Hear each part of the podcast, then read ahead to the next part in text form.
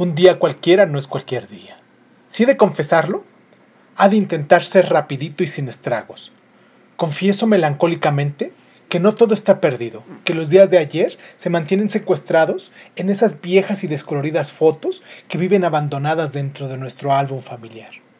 Quizás, y sin más sentido, el glorioso tiempo de aquellos jubileos donde los bailes escolares eran simplemente simulacros de ternura y lágrimas que se olvidan al pasar.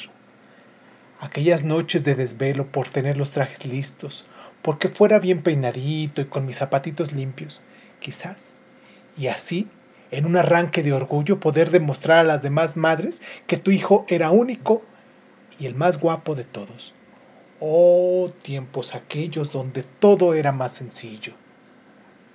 Al menos un tiempo, donde el tiempo se lleva todo y de tiempo en tiempo aquí estamos nuevamente reencontrándonos, reconstruyéndonos, redescubriéndonos.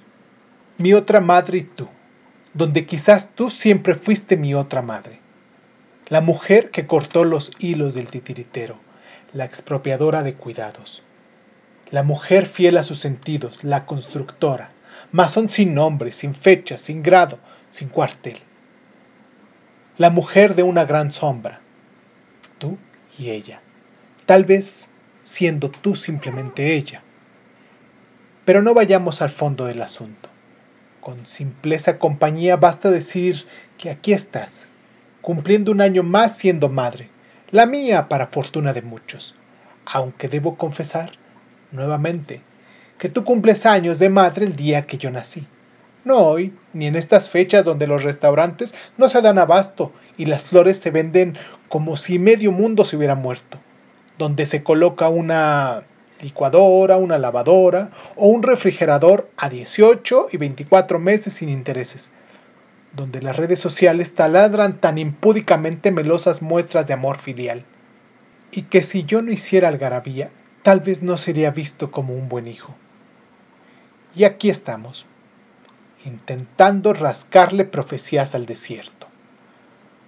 Allá, donde estás tú, al otro lado de esta pantalla intentando darle forma a estas líneas que te escribo sin sentido, pero con la profundidad de mis ideas.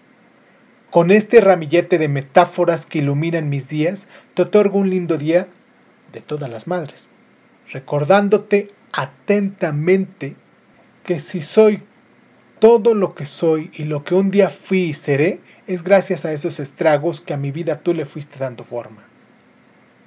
Mi otra madre y tú.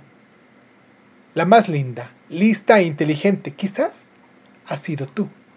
La otra, la que se limitaba a cuidarme, como cuida una madre cualquiera, aquella donde en un silencio mutuamente armónico se encontraba la felicidad. Hoy siendo 10 de mayo de 1833 o de cualquier fecha al azar, no importa la fecha, porque dicen que la fe es una función psíquica y la creencia sus productos, porque a veces la vida cabe en un instante y no nos damos cuenta de que es tan pasajera, porque hay verdades que se llevan en sí mismas un sentido de liberación y otras que imponen el sentimiento de lo terrible. Pero, ¿sabes de lo que puedo estar más orgulloso? Es de que ahora tú eres mi madre y la otra tú que ha encontrado un centro, porque se dio cuenta que perder el tiempo no es tan grave. La vida no es una carrera, sino un tiro al blanco.